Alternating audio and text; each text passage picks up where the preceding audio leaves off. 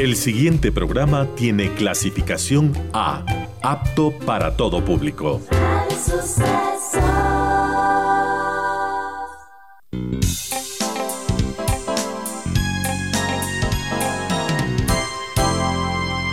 Advertencia. Este programa puede crear dependencia. Dependencia de la buena música, del comentario oportuno, del momento poético de las voces que siempre tienen algo que decir. Aquí se unen la música y la palabra, con cierto sentido.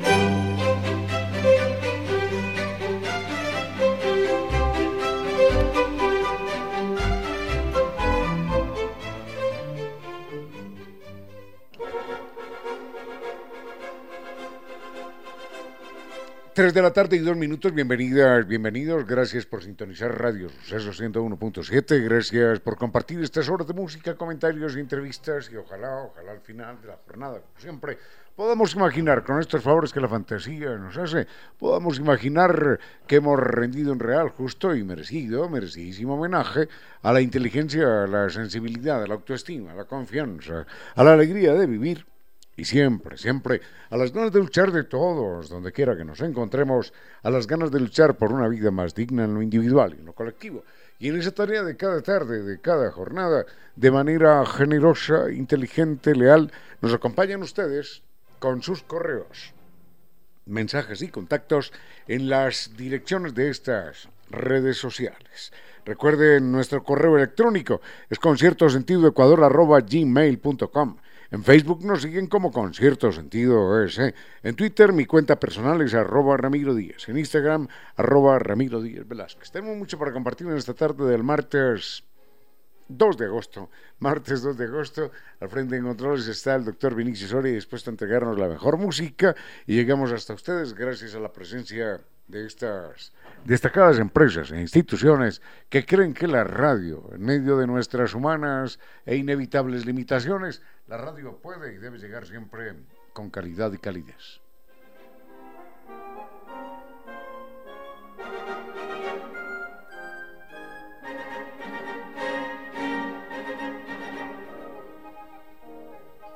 Recuerden eh, Recuerden que los problemas de humedad por capilaridad ascendente ya no son problema si es que usted enfrenta esta complicación con una solución científica y técnica como la que ofrece Kivli de Nova Técnica. Recuerden, la garantía es de por vida. El mail es ecuador.novatecnica.com, la página novatecnica.com y dos teléfonos, 098 2600 588 y 098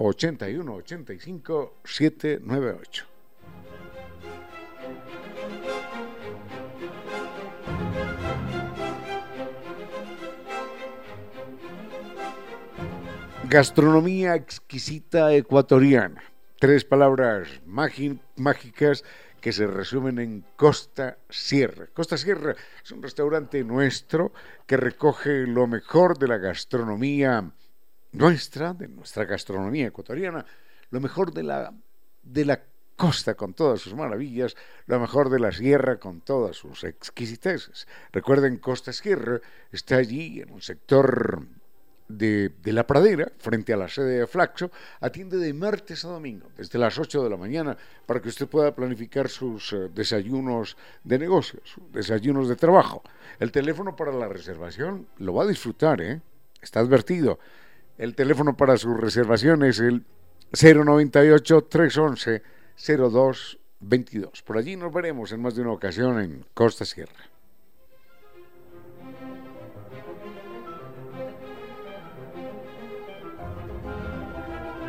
Cuando Internet ya no es Internet, cuando Internet ya no funciona, no existe, cuando es imposible navegar, la opción tiene que ser inteligente y es un Internet seguro de ultra alta velocidad. Recuerde, NetLife es el Internet tricampeón de los Speed Test Awards. entre en la página netlife.es o llame al 39 20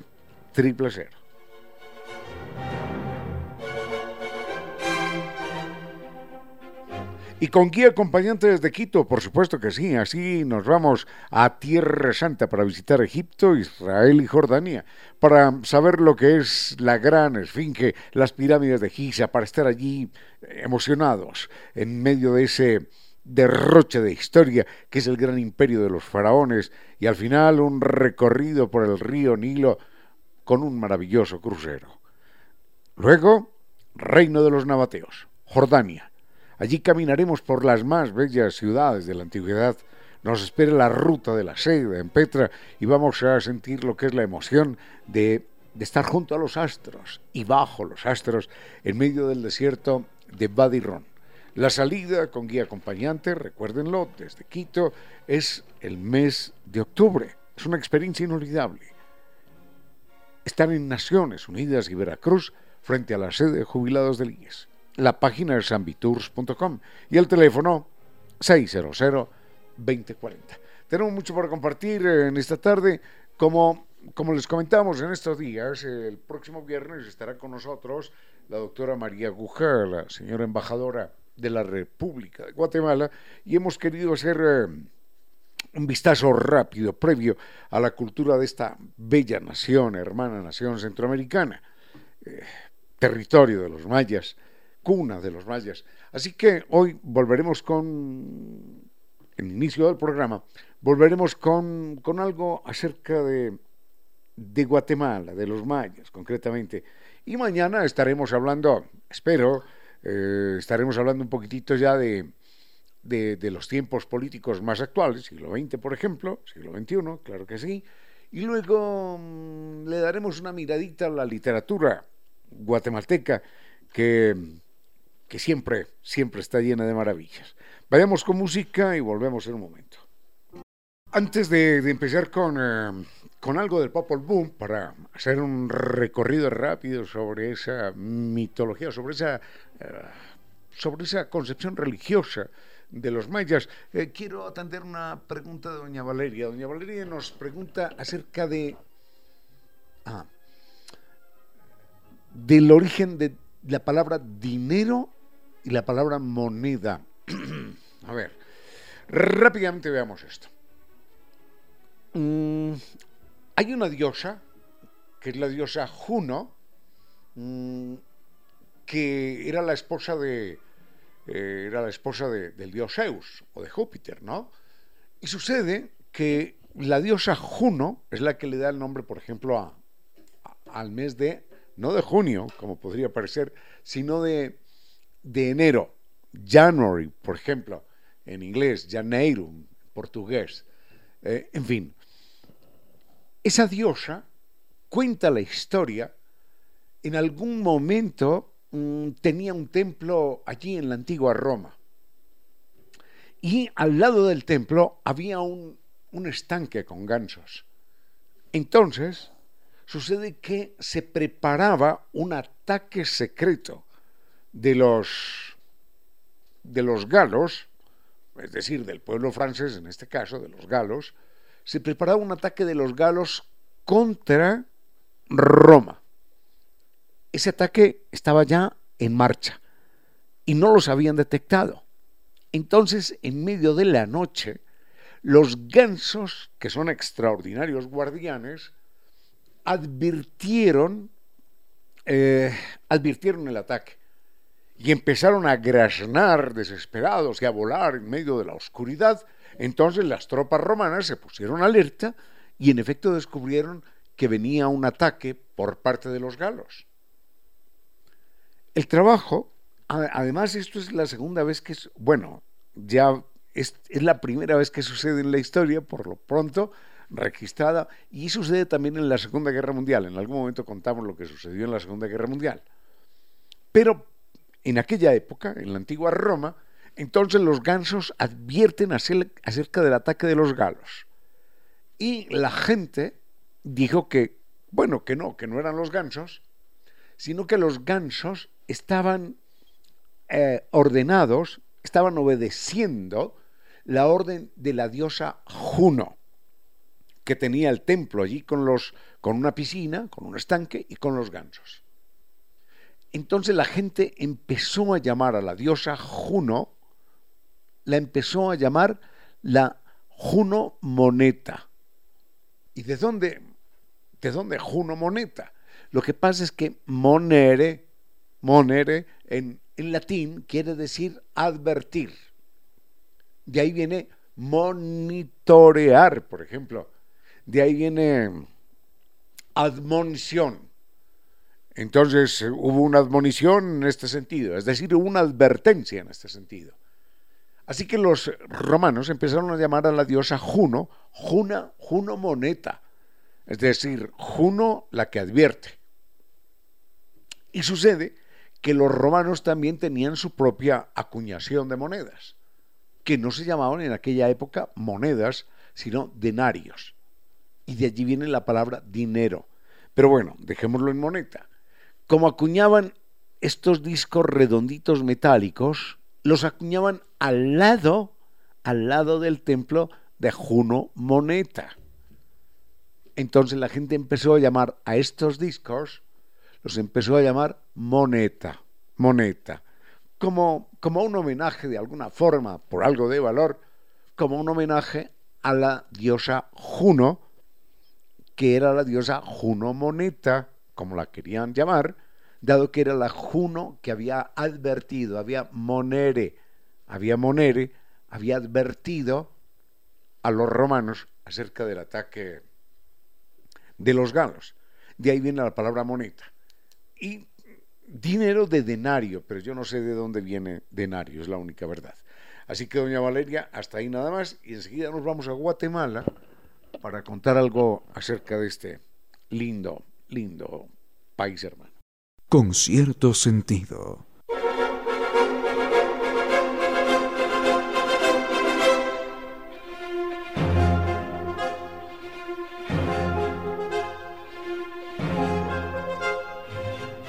Delicias, delicias. Eh, alguien eh, que estuvo en, en Costa Sierra tres días consecutivos dijo que era una maravilla probar un tigrillo, por ejemplo, o que unos encebollados que son ya definitivamente la maravilla, lo mismo que unos, que unos encocados, que unos ceviches estupendos. Claro que sí.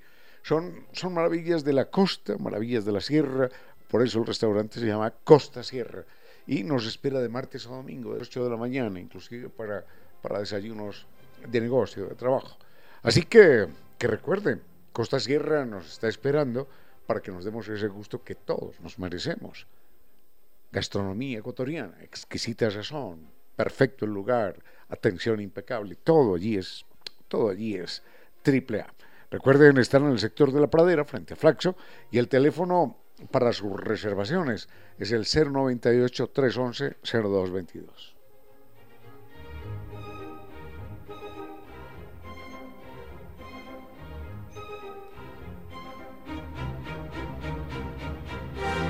Vayamos a Guatemala con eh, el libro más representativo que tiene, a mí no me gusta hablar de mitología, ¿no? Digamos, la, me gusta utilizar la palabra religión, o la palabra religión para todas las creencias, o la palabra mitología para todas las creencias.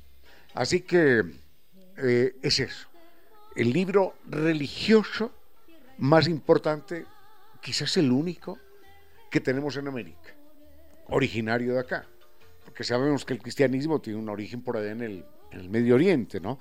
Pero el Popol Vuh es un libro religioso que muestra una cosmovisión, es decir, un intento de aproximación a las explicaciones de por qué el ser humano, de por qué el universo, de por qué la naturaleza, de por qué existe este mundo en el que vivimos. Entonces, digamos que es el libro religioso más importante que en América tenemos. Ahora, Obviamente es un libro escrito en lengua, en lengua maya quiché, y en esa perspectiva, cuando el libro se traduce, y lo traducen fundamentalmente sacerdotes católicos, entonces obviamente ellos meten la mano por aquí, meten la mano por allá, y eventualmente, o con seguridad, la traducción queda ligeramente degradada. pero mm, digamos que es una serie de, leyendas, de leyendas, sí, como corresponden a todos los libros de esta naturaleza, a todos los libros religiosos, sin, sin, sin querer lastimar a nadie, porque no son historias, ¿ah? No son historias en la medida en la que, en la que eso no ha sucedido nunca. Pero, mm, pero los pueblos hemos intentado, en medio de nuestro desespero, de nuestra ansiedad por explicar el mundo, hemos inventado todas estas historias. Así que los maya quiché también hicieron lo propio. Decidieron explicarse el mundo y lo dejaron escrito a través de una obra monumental que se llama El Popol Vuh. No crean que son cuatro historias, ¿no? En el Popol Vuh, en alguna ocasión, yo lo leí hace muchos años, había cerca de por lo menos 200, 250 personajes principales, protagonistas, desde dioses y semidioses hasta seres humanos y animales y, fuerzas misteriosas y cosas de estas por el estilo. Es decir, es, un, es una cosmogonía, en verdad. Entonces, allí se recogen las leyendas cliché para conocer qué somos, para conocer de dónde venimos, qué somos, cómo se originó este mundo, quiénes son los dioses, qué peleas, qué disgustos y qué pactos había entre ellos. ¿Quiénes eran los semidioses? ¿Qué papeles cumplían? ¿Quiénes eran los héroes? ¿Qué costumbres teníamos los seres humanos en aquella, en aquella época del pueblo maya quiché? ¿Cómo se dieron las guerras? ¿Con qué, con qué, con qué resultado o por qué se dieron aquellas guerras y, y también migraciones? Y acerca de las prácticas religiosas que incluían también los sacrificios, como en algunas religiones. Bueno, el, libro Popol Vuh, el Popol Vuh empieza, por supuesto, con la formación del mundo. Así como empieza la Biblia, ¿no? En el principio era esto, era lo otro, era el verbo, no recuerdo. Y ellos empiezan de igual manera. En el principio existía solo el silencio y la quietud. Hay un gran parecido allí con, con la Biblia, ¿no? y solo existía el cielo vacío y también el agua. No existían, estoy recordando así de memoria, no es, esto no es una lectura, eh, y solo existían, solo existía el silencio, la quietud y las aguas. No existía seres humanos, ni animales, ni, ni plantas, ni montañas, no existía absolutamente nada de esto. Ahora los dioses vivían en el agua. A mí me gusta esto, a mí esto me encanta porque es una coincidencia con lo que hoy sabemos los seres humanos. Es que la vida se originó en el agua. Entonces, para los mayas quiché, también para los griegos en su momento, en el agua estaba el origen de todo.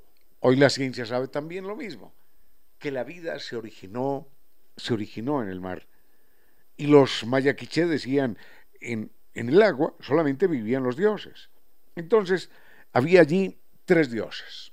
Uno se llamaba Tepeus, el otro debo señalar que no recuerdo cómo se llama porque son nombres muy difíciles para nosotros. Y el tercero, este sí lo conocemos todos, el tercero se llamaba Huracán, que de cuando en cuando se enfurecía y ya sabemos cómo se manifestaba, ¿no? Cuando hoy decimos un huracán, un huracán por aquí, un huracán por allá, esa es una palabra maya quiché, que es el nombre propio de un dios, el dios huracán que vivía en las aguas y de cuando en cuando se ponía molesto y salía a acabar con todo lo que encontraba. Entonces, estos tres dioses, Tepeus, el otro hermano que no recuerdo cómo se llama, y, y Huracán, un día dijeron, hombre, esto esto está muy aburrido. Nosotros tres viéndonos las caras todo el tiempo aquí en el agua, ¿por qué no hacemos algo distinto? ¿Qué tal? ¿Qué tal si nosotros recogemos las aguas aquí en un solo lugar, dejamos que la tierra emerja y vemos a ver qué pasa ahí en la tierra, ¿no? Le damos un poquitico más de variedad a todo esto. Y enseguida les cuento cómo sigue el Popol. Defender los derechos de los otros es lo mejor de nosotros, los humanos. Artículo octavo. La experimentación animal que implique un sufrimiento físico o psicológico es incompatible con los derechos del animal, tanto si se trata de experimentos médicos, científicos, comerciales, como de otra forma de experimentación. Las técnicas alternativas deben ser utilizadas y desarrolladas. Declaración leída y aprobada por las Naciones Unidas y posteriormente por la UNESCO. Los otros animales, nuestros hermanos. Sigue con ustedes, Ramiro Díez. Con cierto sentido.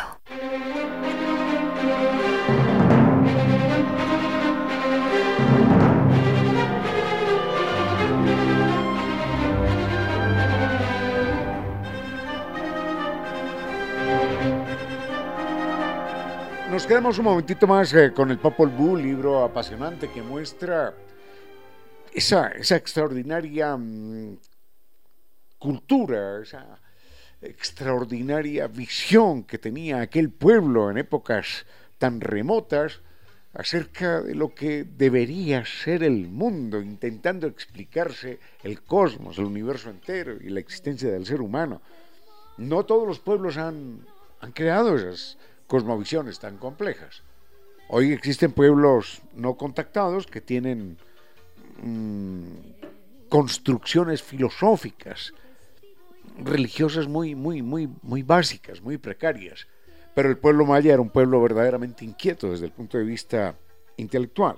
Entonces se imaginaron aquella eh, reunión de dioses que dijeron un día, bueno, esto está muy aburrido, separemos las aguas y finalmente terminan por separar las aguas de la tierra. Y entonces emerge, emerge la tierra con las montañas, con, la planta, con las plantas. Luego, estos dioses, miren qué bonito mensaje, dicen, las plantas no se pueden defender fácilmente. Los bosques no se pueden defender fácilmente.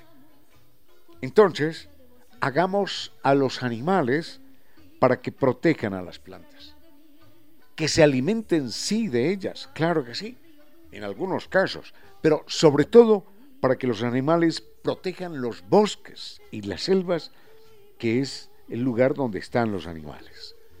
El problema fue que los animales eh, se portaron, decían los dioses mayas, un poco, un poco ingratos, porque sucede que a los animales no les importó la existencia de los dioses los animales eran ateos en la religión maya.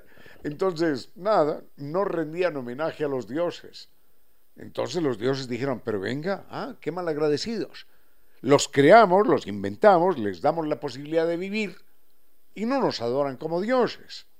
Entonces los castigaron de tal manera que vivieran siempre asustados. Esto dice el, la, el Popolú, que vivieran siempre asustados unos con otros y que unos animales se comieran a otros.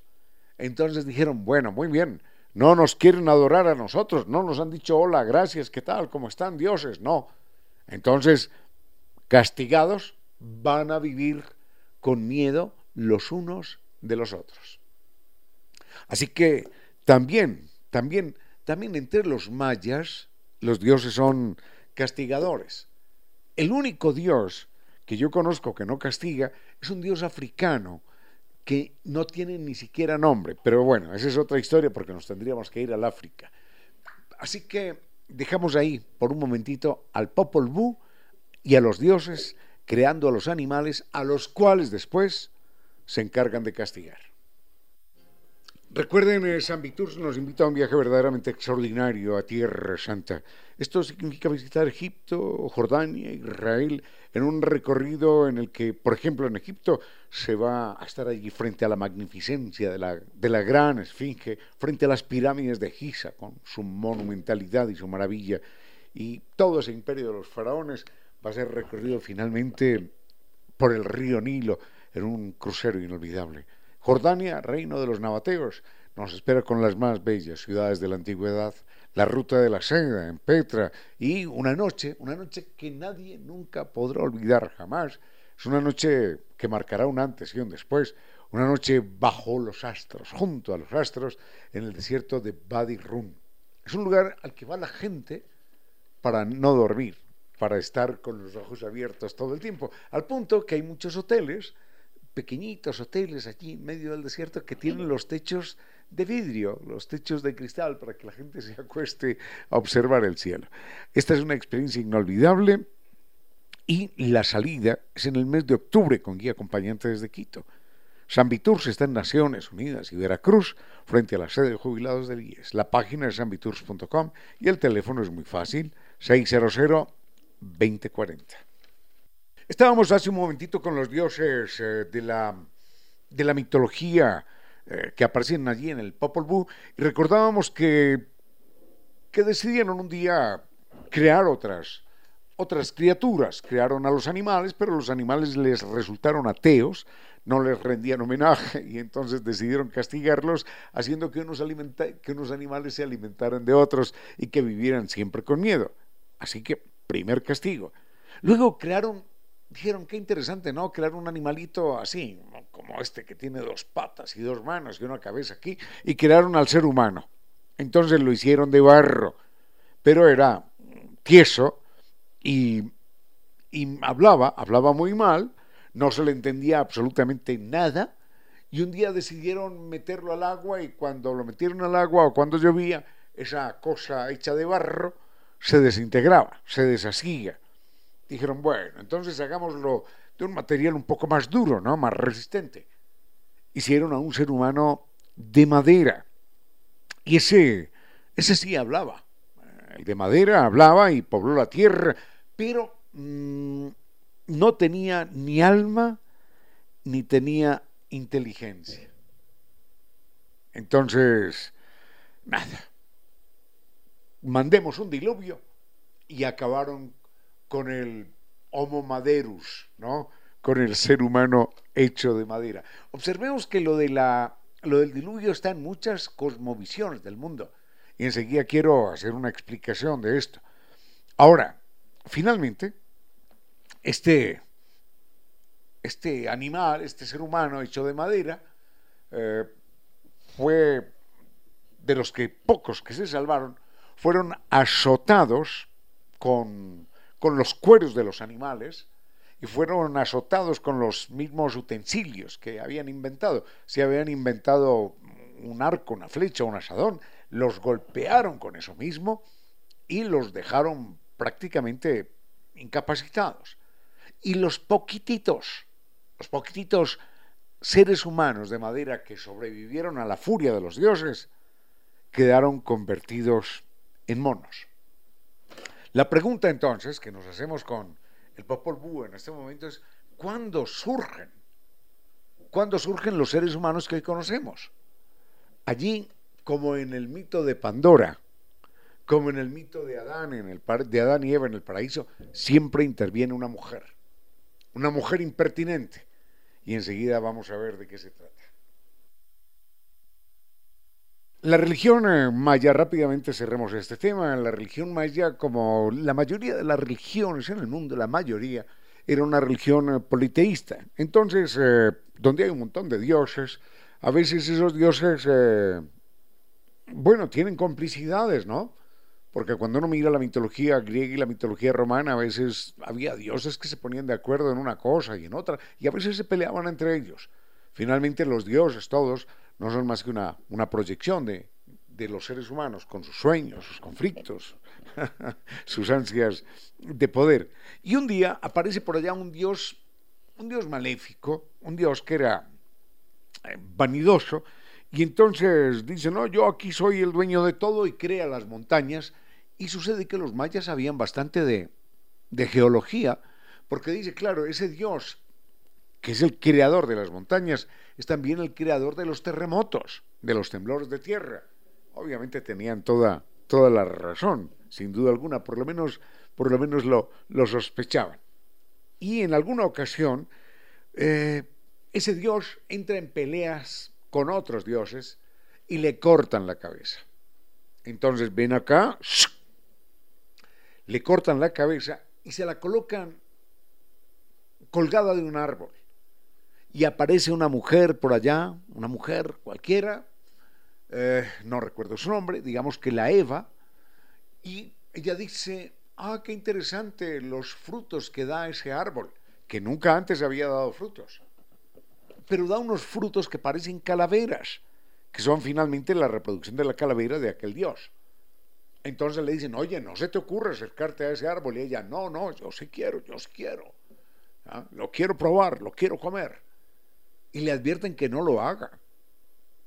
Finalmente, toma, toma el, el fruto de aquel árbol, se lo come y cuando lo está acercando a la boca, aparece un dios que le lanza un escupitajo. Y ella queda en embarazo. Ya.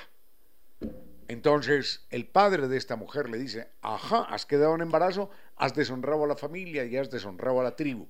Entonces los sacerdotes ordenan que esta mujer sea sacrificada y se la da a un grupo de, sacrificadores profesionales para que vayan y le corten la cabeza y la devuelvan en pedacitos. Pero ella les dice, cuando está a solas con ellos, no, no, no me hagan eso, los convence, los convence y les dice que, que no, que por favor no le corten la cabeza, que no la maten, que ella sabe muchas cosas como consecuencia de ese fruto que tomó del árbol, que ella sabe muchas cosas y que está dispuesta a compartirlas, esas, esos conocimientos con ellos.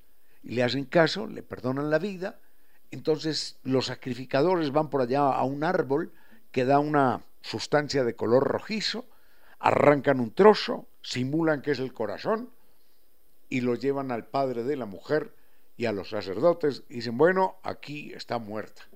Pero finalmente lo que queda claro es que así se reprima la sabiduría, así se reprima la curiosidad.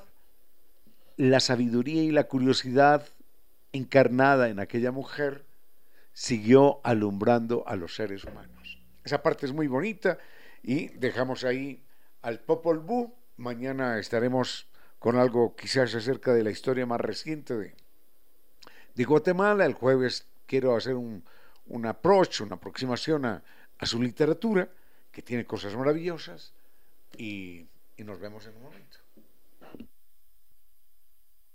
A propósito del comentario que acabamos de escuchar relacionado con Taiwán, eh, ayer estuvimos en conversación con el doctor Jaime Chuan y con la doctora Felisa Chan eh, de la Embajada de Taiwán en nuestro país y mm, manifestábamos nuestro temor por un momento de tensión intensa que ha vivido el mundo y que ha pasado, ese momento ha pasado inadvertido. Y es que la, señora Nancy Pelosi, que es la, eh, la tercera mujer en importancia en el gobierno norteamericano, la señora Nancy Pelosi, Pelosi anuncia llegada a Taiwán.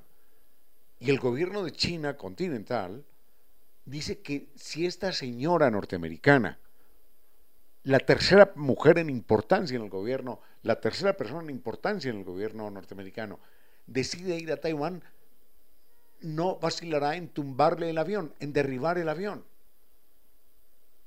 Esto es, esto es una amenaza de muerte, por supuesto, pero más que una amenaza de muerte es una amenaza de guerra mundial.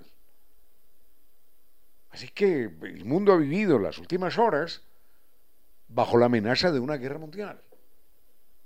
Y ha pasado inadvertido esto. No, no pasó nada, no pasó nada. Por suerte no pasó nada. ¿eh? La señora Nancy Pelosi, independientemente de, lo que pensemos de la política norteamericana en cualquier lugar del mundo, tiene derecho pleno a visitar el país que, se le antoje, si, si, es invitada, por supuesto. Y estuvo, estuvo amenazada durante cinco días porque, porque tardó cinco días en llegar a Taiwán, haciendo escala en Singapur, por ejemplo. Estuvo allí, estuvo allí, esperando a que, que se calmaran las aguas. Quién sabe qué tipo de conversaciones hubo por debajo de la mesa. Pero siempre se mantuvo la amenaza directa de Taiwán, de, de China, contra Taiwán, le tumbo el avión a la funcionaria norteamericana.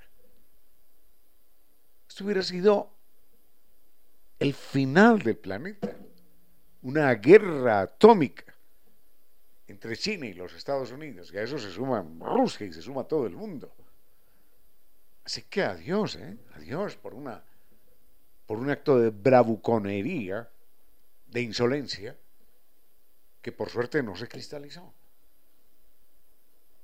Así que el mundo, las últimas 72 horas, estuvo, estuvo al borde del, holocausto, al borde de la guerra mundial. Por suerte, vaya a saber qué, qué presiones, qué conversaciones hubo debajo de la mesa a lo largo de cinco días, pero estaba ahí la amenaza de una guerra mundial. Es que no era cualquier incidente aquel. No es que fuera una protesta diplomática, no, le tumbo el avión, le tumbo el avión le tumbo el avión al gobierno norteamericano con la, con la persona a bordo rango 3 en importancia en el gobierno. Eso es, una declaratoria de guerra, ni más faltaba. Y los Estados Unidos hubiesen respondido de forma inmediata. Bueno, por suerte se acabó esa amenaza que curiosamente los medios de comunicación no resaltaron, no, en absoluto. No pasó nada.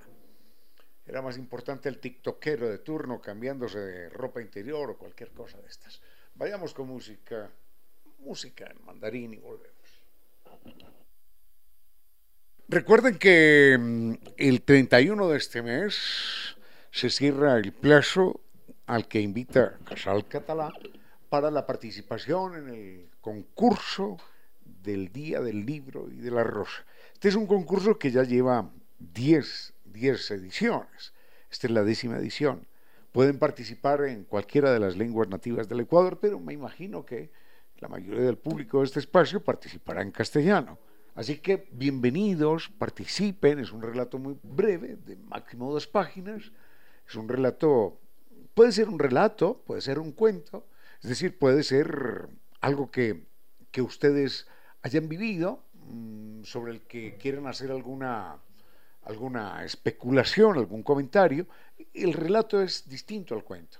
El cuento es ficción, en tanto que el relato incluye algunos pedacitos de la vida real y no excluye de ninguna manera eh, una reflexión por parte del autor. Puede ser un mito, puede ser una leyenda, puede ser algo, algo puramente anecdótico, pero que deje una huella en el lector. Entonces, Casal Catalá, Quito, la UNESCO también invitan a este certamen. Si quieren mayor información, busquen eh, las bases en casalquito.cat. Ahí están las bases que son muy, muy fáciles y tengan mucha suerte. Y este es 5, este 5 para los guaguas. Linda palabra quicho. Este 5 este de agosto para los guaguas se inicia un curso de cine se llama Guaguaquino, precisamente, Guaguaquino, y es un taller vacacional de cine para niños, para que aprendan a filmar, a hacer su propia película, a contar su propia historia utilizando el celular. Esto es muy bonito, ¿eh? les van a enseñar a hacer su propia película utilizando algo tan simple como el celular. Hoy en el mundo, esto es muy importante, ¿no? Hoy en el mundo somos millones de periodistas, ¿no? Millones. Porque cada uno se convierte en un periodista de alguna manera en la que está en las redes sociales y contando cosas por aquí, cosas por allá. De hecho, hay más personas, o mejor, hay personas en las redes sociales que tienen más audiencia que los periodistas tradicionales. Aquellos periodistas del, editorial, de no, no, ya están siendo desplazados por personas que tienen extraordinario peso en las redes sociales. Entonces, de, idéntica manera, así como hemos aparecido en el mundo algunos miles de millones de periodistas a través de las redes sociales, cuando contamos cosas, de idéntica manera, cuando contamos cosas y cuando opinamos, de idéntica manera ahora con el celular, los niños se pueden convertir en directores y productores de cine. Les doy este teléfono para que se pongan en contacto. Es un taller vacacional para guaguas, guaguaquino. El teléfono es 2542-531 o 2901-137. 2901-137. Guagua Quino. Así que mucha suerte a todos, ¿eh? Chao, chao.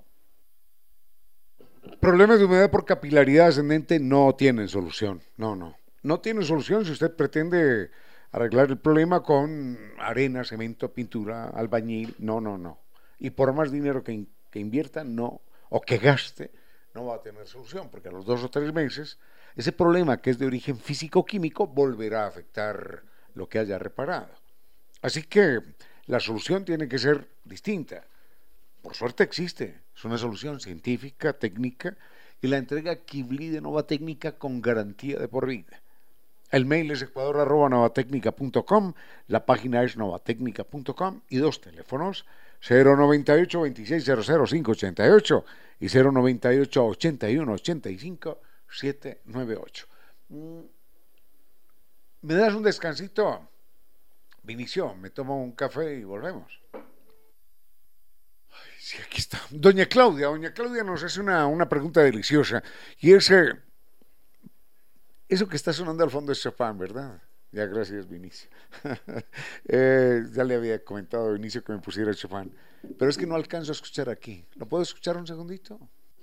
Claro, ese, ese, ese piano sereno, desmayado, siempre es de Chopin. Y doña... Ay, ¿dónde está? Aquí está, aquí está. Bueno, eh, nos, pregunta, mmm, nos pregunta doña Claudia, nos pregunta doña Claudia, ¿por qué Chopin, siendo un músico polaco, tiene un apellido francés? Linda pregunta. Mm, me comprometo, me comprometo en el día de mañana a contarle algo acerca de Chopin con, con, más tiempo, con más detenimiento, porque es un personaje que desde el punto de vista humano y psicológico eh, lo encuentro extraordinariamente frágil, ¿no? Frágil, muy sensible. Por eso le dicen el poeta del piano, ¿no? No tiene la bravura de Beethoven, no tiene ese estilo juguetón, eh, casi que irresponsable de, de... Sí, claro, claro. Enseguida hablamos con este querido amigo. Mm, no tiene ese estilo juguetón de Mozart, no, sino que es un estilo más, más, más desmayado. Bueno, en todo caso, el apellido de Chopin, si es francés, a todos los Chopin, Monsieur Chopin, y es que por allá en el año 1770, faltan 13 años para la Revolución Francesa, un muchachito francés que tiene 16 años, 15, 16 años, decide emigrar a, a Polonia, cosa curiosa, sin hablar la lengua, sin nada. Era hijo de una familia de escasos recursos y se va a un país que estaba duramente agitado, porque Polonia siempre fue bocado de cardenal para muchos otros eh, regímenes del, entorno, y lo invadían por aquí, le ponían gobierno por allá, ellos también hacían las cosas suyas, tenían en su momento una parte de Francia, los polacos tuvieron una parte de Francia, y por eso no es extraño uno encontrar en, en, Polonia, por ejemplo, no es extraño encontrar gente que habla francés.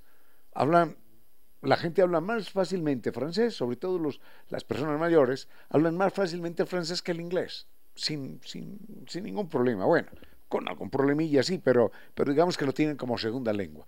Porque esa relación Francia-Polonia siempre fue muy, muy estrecha. Y este muchachito que era de la región de La Lorraine, de Lorena, decide emigrar cuando tiene 16 años a, a Polonia, cosa curiosa, porque era una situación, una época de mucha agitación en, en Polonia particularmente, en Francia también se sentía algo ya, faltaban pocos años para la revolución, y este muchachito logra hacer allí su vida. Y hace su vida y tiene un niño que es Federico, Federico Chopin.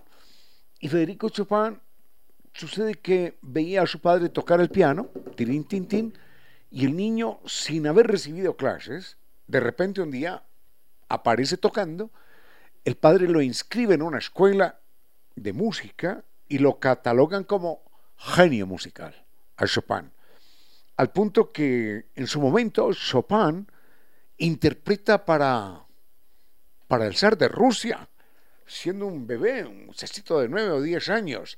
Y por aquellos años, Chopin no lo olvido porque él nace en 1810, que es una época importante para nosotros. Entonces, eh, nace en 1810 y tiene nueve o diez años cuando llega allí el fenómeno de los fenómenos musicales, que es Niccolo Paganini. Este personaje que hacía brujerías con el, eh, con el violín, que nadie podía entender cómo, cómo lo hacía. Enseguida les explico cómo lo hacía. Y, entonces Chopin ve a, Paganini, lo, lo, ve, lo escucha interpretar y queda absolutamente loco. Si antes era músico, ahora ya quedó irremediablemente perdido. Ahora, ¿por qué? Esta es una historia que hay que contar con más detenimiento acerca de Paganini, que es un personaje con muchas oscuridades también. ¿Por qué Paganini tenía esa facilidad para tocar el violín? Porque sufría de una enfermedad asociada con problemas cardíacos. Es una enfermedad muy rara que hace que los cartílagos de la mano nunca osifiquen.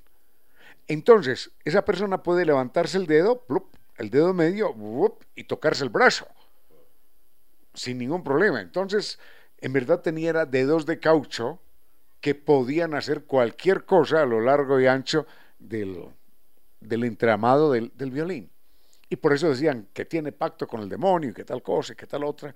Y él, como buen marketinero de sí mismo, él nunca lo negó.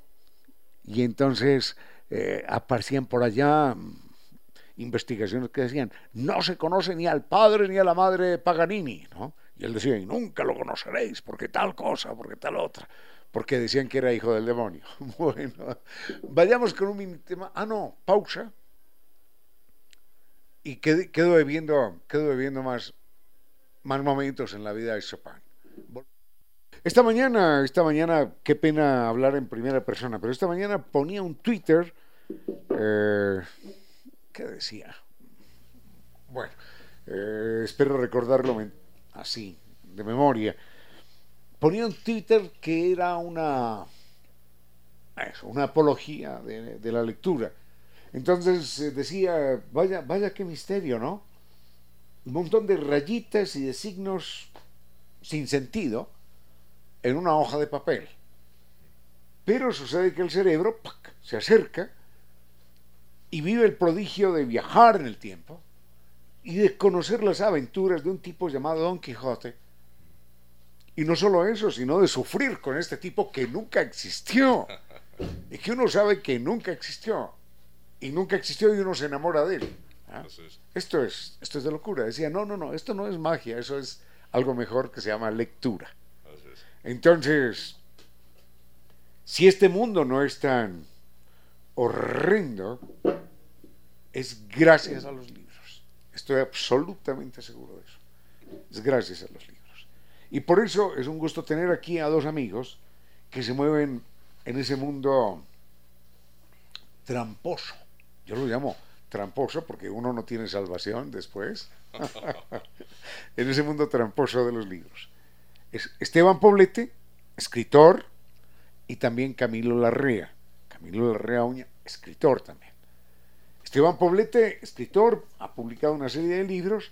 Camilo Larrea es el director de una editorial nueva, pujante, en Quito, en nuestro país, que se llama Editorial Alección. Y tiene un gallo, tiene un gallo como logo símbolo, ¿no? Como para que no nos deje dormir, lo cual está muy, muy bien. Así que, ¿quién toma la palabra? Eh, debo señalar que lamentablemente no, no conozco estos libros que, me han traído en este momento, así que no tengo mayores elementos de juicio, porque no los puedo comentar en detalle como me hubiera gustado, pero presenten ustedes los libros. Esteban Poblete o Camilo o Camilo Larrea. Bienvenidos. el director creo que primero. Bueno. que hable el gran jefe. No sé si para tanto, pero bueno. Gracias, Ramiro, por, por el espacio. Eh, sí, eh, estamos, va a ser un año, ya en una semanita es un año de que empezamos. Eh, nos habíamos planteado justamente lo que tú dices, estar alertas. el, el gallo alectrión está condenado a estar alerta, a avisar que viene algo nuevo, que viene el día. Entonces, nos planteamos justamente eso, dar espacio a, la gente que escribe, eh, darnos espacio a nosotros también que hemos escrito y muchas veces es difícil llegar. El gallo en la mitología tiene una historia muy bonita y es que eh, algún, algún dios por ahí va a tener una aventurilla con Venus, ¿no? Con la diosa Venus. Y entonces le dice, oye, le dice al otro, estarás atento, ¿eh? Que, que- que no nos descubran. Y sucede que el otro se descuida, descuida, y los descubren, lo descubre la mujer, ni más ni menos. Y entonces lo castiga, le dice, te convierto en gallo y estarás condenado por los siglos de los siglos a despertarte primero que todo el mundo. Entonces por eso es que los gallos cantan en la madrugada. Quizá por eso también lo degollaban en los cimientos cuando moría un griego, ¿no? Entonces se dedicaba el, el degüelle del gallo al dios, supongamos Sócrates, dedicó el degüelle de- del gallo en los cimientos a- al dios de la medicina, Ah, Escul- no, no, a Esculapio. Esculapio. Claro que sí. Debemos un gallo. Recuerda que Claro. debemos un gallo Claro Esculapio. que sí. Entonces se le cortaba la- el cogote cuando moría un griego. Bueno, muy bien, Camilo Larrea. Continúenos con su panorama. ¿Qué libros han venido publicando en este año? Hemos publicado más o menos uno por mes, eh, que es una cosa importante, creo. Eh, empezamos con dos, con los que tienes ahí, los de Esteban, eh, son parte de una tetralogía. El tercero lo esperamos hacia finales de este año y el, cuarto que concluye pues para el próximo año. Eh, Tremolar y Tres Cantos Fúnebres para Ela son las dos primeras partes, no necesariamente en ese orden, de la tetralogía de Q, que es el mundo este fantástico que se ha inventado Esteban Poblete. Una de estas obras, Tremolar, eh, acaba de ganar hace un mes un premio internacional, ¡Alá! una mención de honor en el International Latino Book Awards en Los Ángeles. Tenemos dos libros con ese tipo de premio.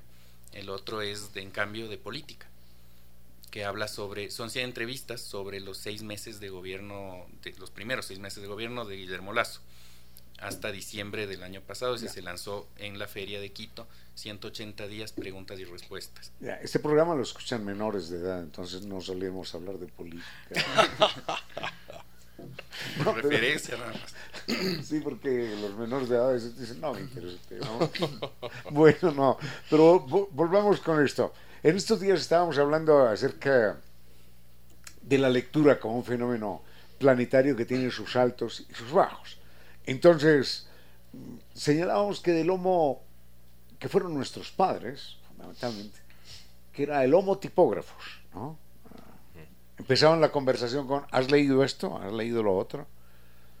se pasó al homo televidentes, ¿no?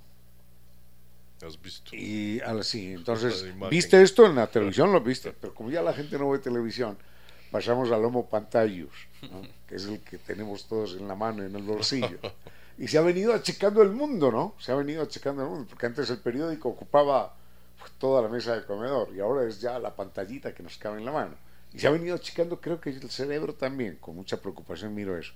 Pero la humanidad ha vivido también momentos de, de up, de, de pico arriba, para la lectura. Por ejemplo, está demostrado que durante la Segunda Guerra Mundial, la Primera y la Segunda Guerra Mundial, las bibliotecas europeas se llenaron. Se llenaron. En medio del caos y de los bombardeos, la gente, la gente hacía lo posible por ir a una biblioteca, coger un libro y meterse en la trinchera, en el hueco, donde fuera, porque necesitaba algo que lo acompañara. Tras la crisis de los años 29 en los Estados Unidos, que arrojó al hambre a millones de norteamericanos, las bibliotecas norteamericanas también se llenaron. Tras la caída de las la caída no, el, atentado de las Torres Gemelas, volvieron a reventar las bibliotecas norteamericanas porque querían entender qué era lo que estaba pasando en el mundo. Y dicen que ahora hay otro pico arriba, porque la gente se siente angustiada por el cambio climático y por la incertidumbre planetaria en todos los aspectos. ¿Cómo está el mundo? Perdón que hable tanto, pero es que a mí el tema de la lectura me apasiona. ¿Cómo sienten ustedes el mundo de la lectura? ¿Cómo está la receptividad?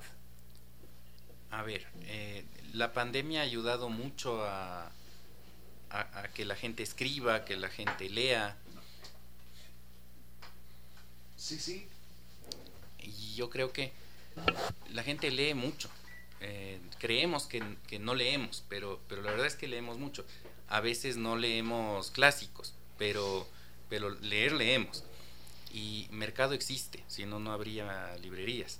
Claro, eh, alguien decía que estamos leyendo el, equivalente a tres veces el Quijote en el año, allí en el WhatsApp y en las redes. Es decir, nos hemos vuelto lectores. Ahora, no nos hemos vuelto lectores de lo mejor, que es lo más triste. Pero esa es la idea. Si estamos ya leyendo, entonces, venga, leamos lo mejor. Si tiene hambre, hombre, no se coma lo primero que encuentre, no venga.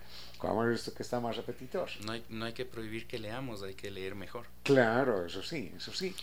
Claro, el fenómeno para mí se da a veces por una cuestión un poco de suerte, que sería quizá la fortuna de haber nacido en una, casa con libros. Con libros.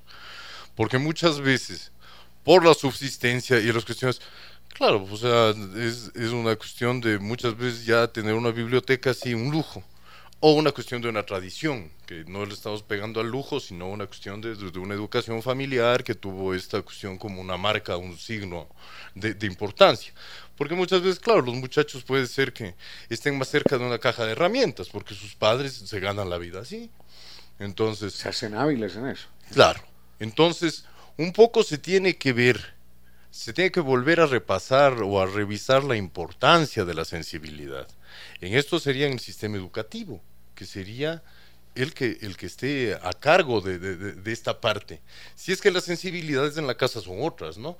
Y también las, las necesidades son, son, otras en la casa.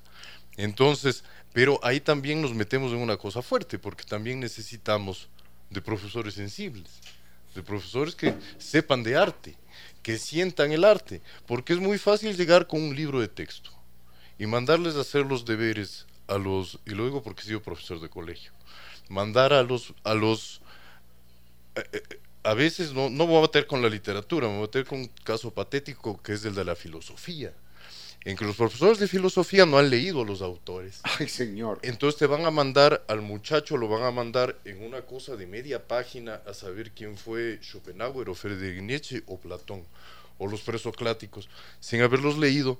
Entonces no hay una sensibilidad. En estos días estaba a punto de enviar un Twitter en ese sentido. Decía, iba, iba a decir, pero no, no, no lo dije, no lo dije. Mi profesor de historia era tan malo, tan malo, que hacía la clase aburrida. Imagínense. Hacer una, cuando la historia es una sucesión infinita de acontecimientos que lo hacen gritar a uno, en un sentido o en otro. y el tipo nos ponía a bostezar. ¿Cómo era que le decíamos? Morfina, le decíamos. claro. Entonces, el y quedábamos todos en un estado de somnolencia ya, pero profundo. Ahí viene el gran problema, porque si es que el profesor no siente, o sea, la pasión con la que tú dices, como la historia, ¿no? Que es una cuestión que cuando te apegaste no la puedes dejar más. Y es una cosa que te empieza a latir el corazón en la segunda página del, del ensayo que estás leyendo. Claro. Entonces, el, el problema es que si es que el profesor no conoce el asunto, no va a sentir el asunto. O sea, es como un músico.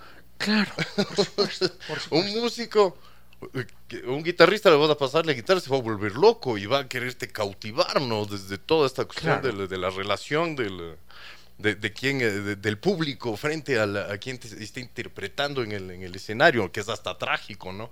El, el asunto.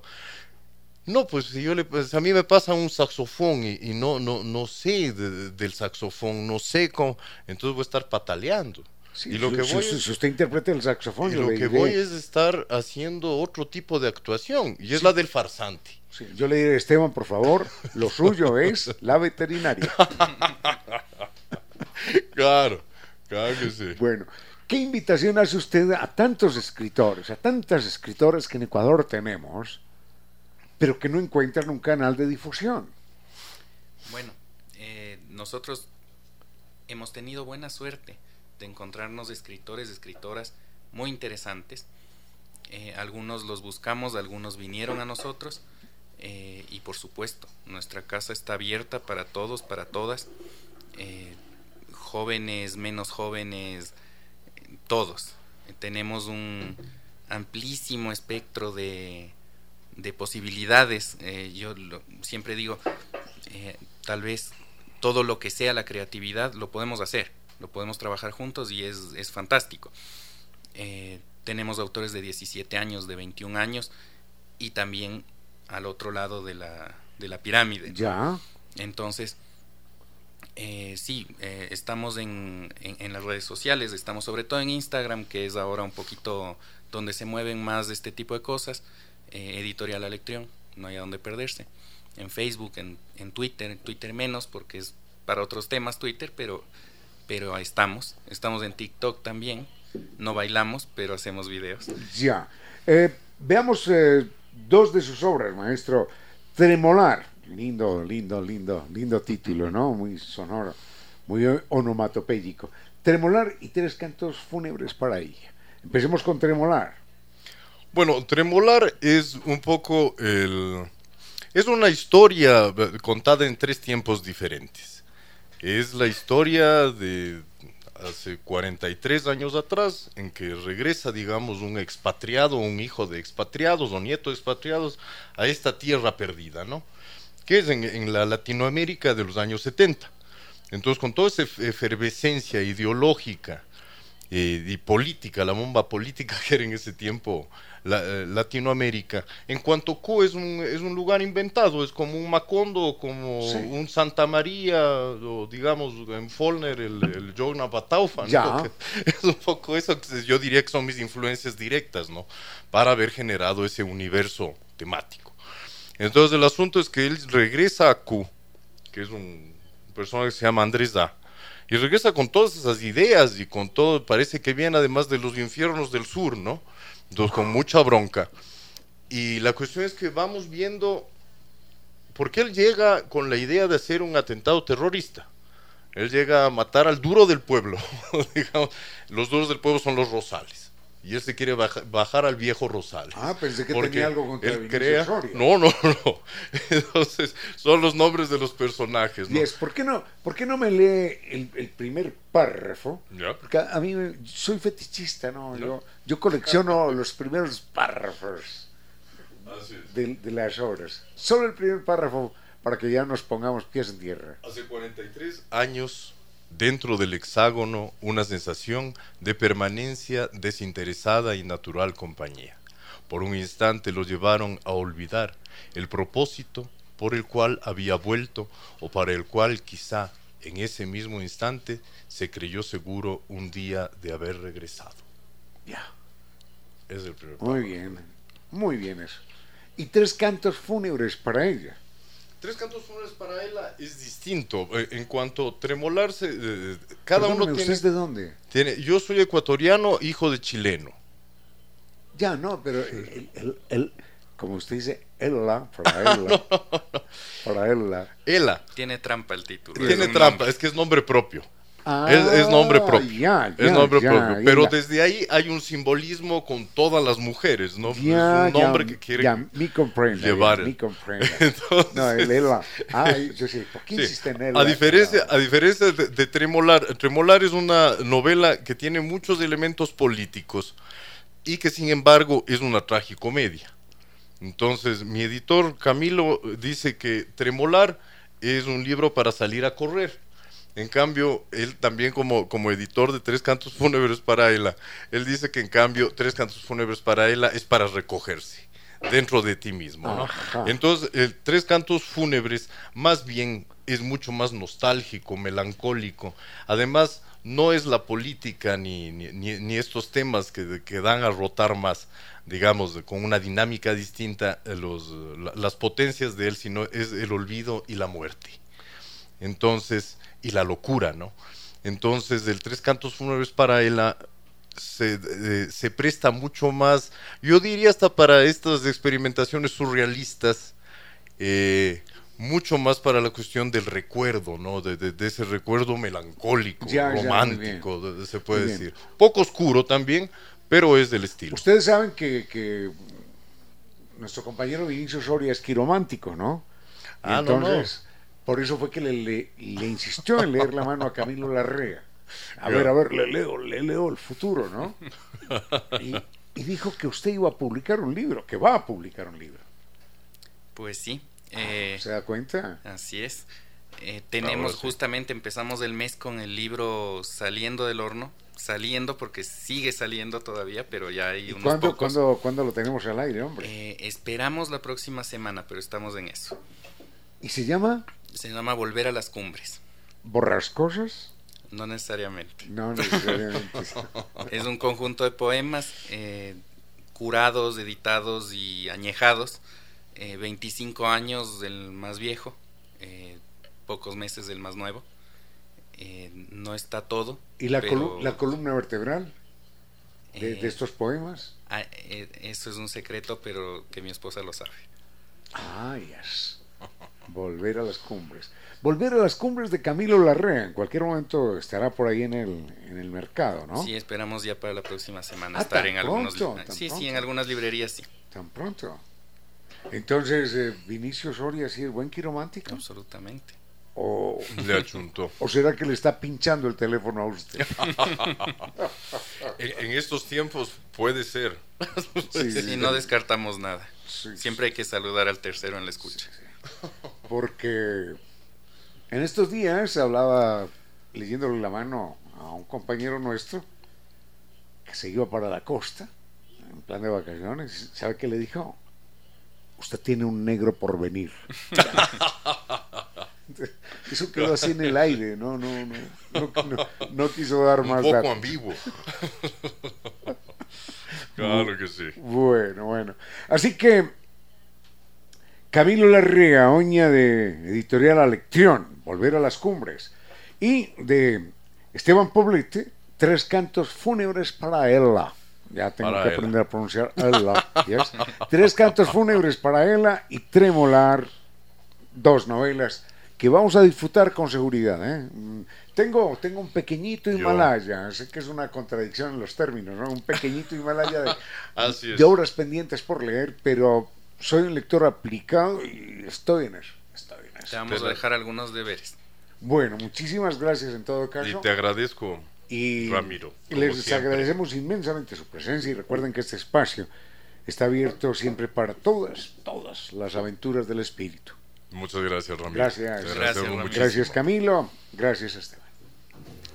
Nosotros hemos despegado y que lo primero que hemos hecho ha sido desabrocharnos los cinturones de la imaginación, porque en este espacio tenemos licencias justamente para dejar que esa imaginación vuele, para que transite de un espacio a otro, para que nos encantemos con la ciencia, con la literatura, con las historias cotidianas, con tantas cosas, queridos amigos, para que nos dejemos cautivar por la música también. Y hoy está con nosotros el doctor Soria, que va a dejarnos cautivados con su selección musical. Vamos con más temas, queridos amigos. Juan Daniel se preguntaba por la tierra. ¿Va a terminarse la vida en la tierra? Es un tema complicado. Nos atemoriza un poco también. Enseguida podríamos revisarlo. Decíamos que nuestro amigo Juan Daniel se había preguntado por la vida en la tierra, si es que ésta va a terminar en un momento dado y se han hecho varios estudios. Es más, si se tiene ya en mente cómo sería el fin de la vida en la Tierra. Se habla sobre una era glacial global, se habla sobre la desaparición del dióxido de carbono, sobre la creación de un único supercontinente, mm, sobre un cambio en el termostato planetario que va a, a llegar a su fin, que va a apagarse. Y esto nos lleva a concluir que no hay duda de que en un momento dado la vida en el planeta llegue a su fin. No se sabe cuándo va a suceder, no va a llegar de repente, a no ser que un meteorito gigantesco choque con la Tierra y se acabe la vida, pero en todo caso, todo apunta hacia un final de la vida en la Tierra. Un final en el que habrá cambios en las temperaturas, habrá un aumento de temperaturas, van a desaparecer diversas formas de vida, se van a evaporar los, los océanos, y cuando ya muera ese último organismo vivo, que seguramente será un ser unicelular muy parecido a esas primeras formas de vida que aparecieron sobre el planeta, van a suceder muchas otras cosas después. Después de miles de años, vamos a estar ante un planeta blanco en donde la nieve va a cubrir desde los polos hasta las montañas de la luna, allá en el África. Quizás el nivel del mar va a caer, va a dejar a la vista nuevas costas, se van a unir los continentes, se espera que se cree un gran continente en realidad. Eh, pero el problema allí va a ser el frío ¿Qué va a pasar con el frío? Digamos que por allí hay unos pocos humanos viviendo que van a intentar acurrucarse, tener algo de fuego, van a vivir una edad del hielo. Y esta va a ser mucho peor que la edad del hielo soportada por, por los neandertales. Entonces todo lo que hemos conocido será por allá un recuerdo vago, legendario, como el de un planeta muy cálido, porque esa humanidad va a vivir un periodo muy duro.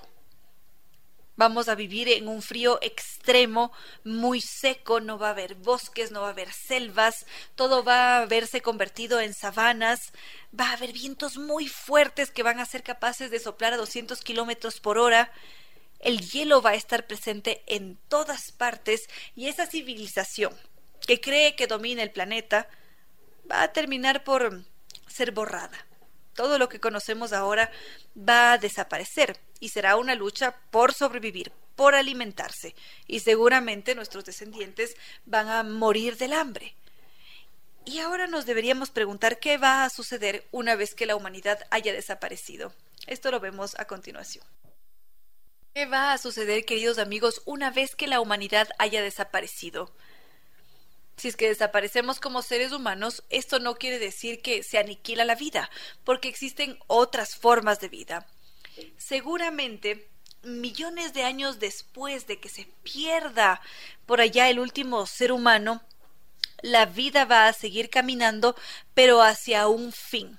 Es decir, se espera que toda la vida muera, porque el sol se va haciendo cada vez más brillante y se calcula que habrá varias plantas que van a morir porque simplemente cuando caigan los niveles de dióxido de carbono, esto va a hacer que, que la vida, que las plantas empiecen también a desaparecer. Hay varios estudios que confirman que esto va a suceder, que la vida ya no va a ser tan sencilla, que esas temperaturas también van a arrasar con la vida que conocemos ahora. Y entonces, conforme ese sol siga luciendo cada vez con mayor intensidad, porque esta estrella se hace un 1% más brillante cada 100 millones de años, esto hace a su vez que aumente la temperatura y que disminuya el, contenido de dióxido de carbono. Entonces, se estima que en unos 500 millones de años el dióxido de carbono va a haber caído un 40%, y por ese motivo la fotosíntesis va a estar prácticamente desaparecida. ¿Qué quiere decir esto? Que al menos un 95% de las especies vegetales van a estar a punto de extinguirse. Tal vez nos podríamos encontrar con un cactus, con un arbusto que tenga la capacidad de sobrevivir en esas condiciones, pero ya en unos 900 millones de años, que son cifras que no llegamos a imaginar siquiera, ya no va a haber suficiente dióxido de carbono, ni siquiera para un cactus ni para un arbusto, para que sobrevivan. Entonces, ese planeta verde, la Tierra, que ahora la conocemos como verde, va a mutar y se va a convertir en un espacio marrón. ¿Y qué pasaría después? Seguimos, queridos amigos, Ahora, ya estamos en ese punto en la Tierra en el que ya no existe la vida. A partir del medio millón de años va a haber unos cambios tremendos y la extinción es inevitable. Quizás la vida en el mar dure algo más de lo que se estima, sin embargo, sabemos que toda la vida como la conocemos ahora va a ser arrasada. El color de nuestra tierra va a cambiar, ya no va a ser verde, sino que va a ser marrón. En el mar ya no va a haber peces, será un mar muerto, quizás haya por allí algún alga flotando. Y esas quizás serán las últimas huellas de vida en la tierra. El color del mar también va a cambiar, también va a ser marrón porque todas las tormentas, el agua, los sedimentos van a ser arrastrados por el agua y esto va a cambiar. Ya más adelante va a erosionarse la tierra porque los vientos, la falta de agua, va a modificar el ecosistema. Entonces, esto va a dejarnos con un planeta en donde va a haber una radiación ultravioleta enorme porque el sol sigue brillando cada vez más, va a romper la molécula de agua y luego ya no habrá nada que hacer porque no habrá cómo impedir que el hidrógeno escape hacia el espacio, el oxígeno va a ser absorbido por rocas metálicas, va a haber mucha presión y la Tierra se va a convertir en un planeta oxidado como es Marte ahora en la actualidad, quizás nuestra atmósfera se parezca más a la de Venus, mm, la temperatura va a aumentar drásticamente y, mm, y de esa forma la Tierra finalmente va a morir, queridos amigos. Ese es el final hacia el cual apuntamos aparentemente. Dejando a un lado el fin de la vida en la Tierra, que siempre impacta bastante, ahora centrémonos en otros estudios científicos. La comunidad científica, valga la redundancia, se ha centrado en estos tiempos de recientes en el chuchaqui. Sí, porque muchas veces se intenta combatir ese chuchaqui, el malestar, el dolor de cabeza, la náusea, cuando alguien ha superado cierto número de tragos. Y mm, siempre aparecen remedios. Algunos son caseros, otros son químicos. Se habla mucho sobre estas soluciones milagrosas que pueden hacer que ese chuchaqui, que esa resaca desaparezca.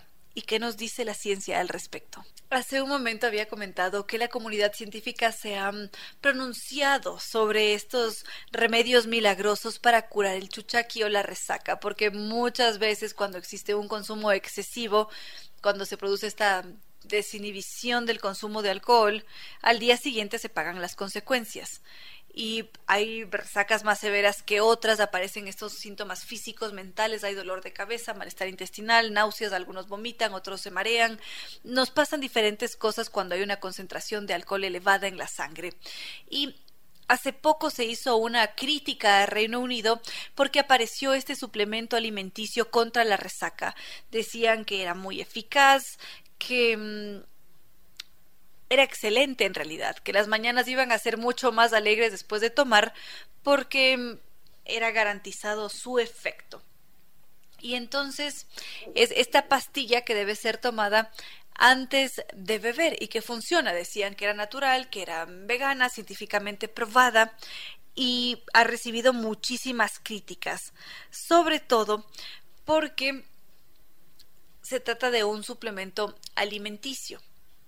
Entonces no se sabe exactamente cómo funciona, qué tiene, porque la reglamentación no es tan estricta como si sucede con los fármacos.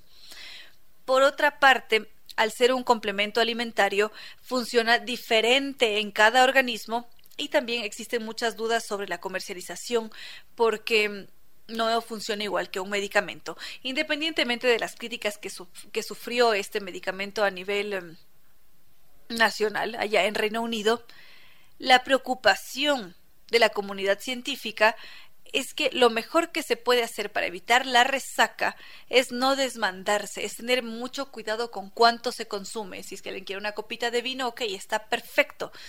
Pero en sí es muy grave tener los niveles de alcohol elevados en la sangre.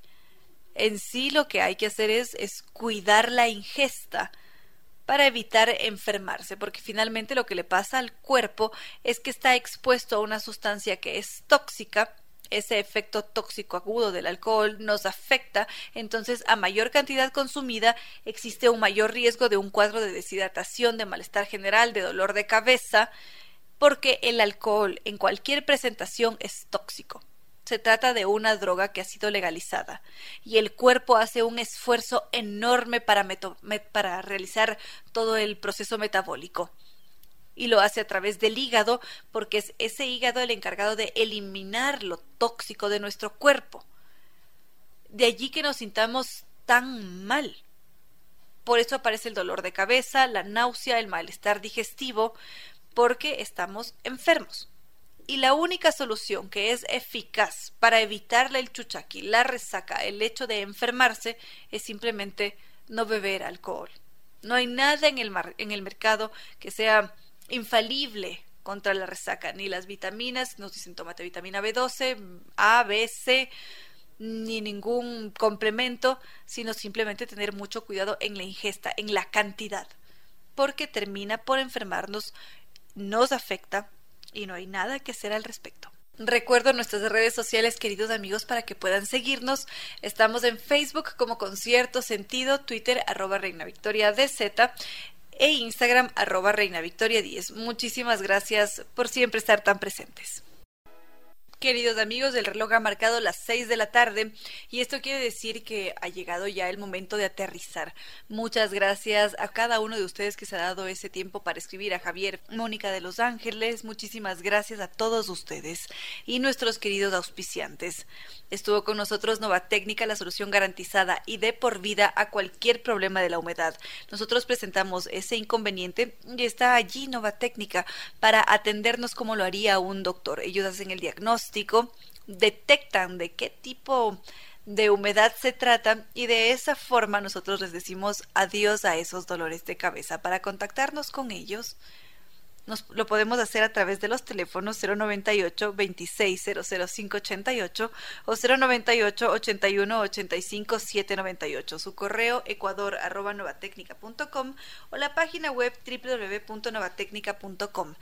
También estuvo con nosotros NetLife que nos invita a salir del estado loading porque muchas veces no podemos terminar de ver el largometraje, no podemos jugar en línea y esto es porque los loadings invaden las pantallas. Así que ¿por qué no cambiarse a ese internet seguro de ultra alta velocidad que es también el internet tricampeón de los Speed Test Awards? Su página web www.netlife.es o el teléfono 392 40 y restaurante Costa Sierra que nos invita a disfrutar de la gastronomía ecuatoriana. Ellos tienen más de 20 años de experiencia en cocina y cada plato es más rico que el otro. Podemos disfrutar de sus diferentes ceviches. El ceviche mixto es muy rico con una presentación preciosa. El seco de chivo, una de las especialidades de la casa, o el pavo en salsa de vino, el caldo de patas, locro de papa, esa chicha de arroz que merece ser probada también está esta, esta tarta de maqueño que es muy rica. Así que a visitarlos en la pradera E747. Es un local muy acogedor. Podemos hacerlos de martes a domingo de 11 de la mañana a 5 de la tarde. Ojo que también vale mucho la pena desayunar allí. Para contactarnos con ellos, hacer pedidos de reservaciones, lo podemos hacer a través del teléfono 098-311-0222. Y también estuvo con nosotros Zambi Tours, que nos invita a hacer un nuevo recorrido por Tierra Santa. Pasamos por Egipto, Israel y Jordania. Va a ser un mágico recorrido por estos misteriosos espacios como la Gran Esfinge, las pirámides de Giza, el gran imperio de los faraones, la ruta de la sede en Petra, vibrar junto a los astros en medio del desierto de Wadi.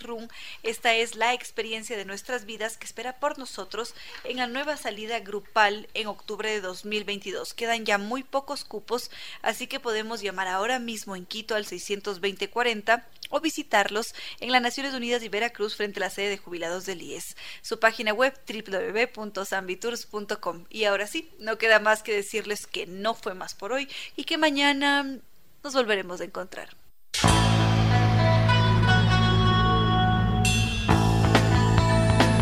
Si como dicen es cierto que en la vida no hay casualidades, piense, ¿por qué escuchó usted este programa? Tal vez escuchó aquello que necesitaba o tuvo la sospecha de esa luz dentro de su propio ser.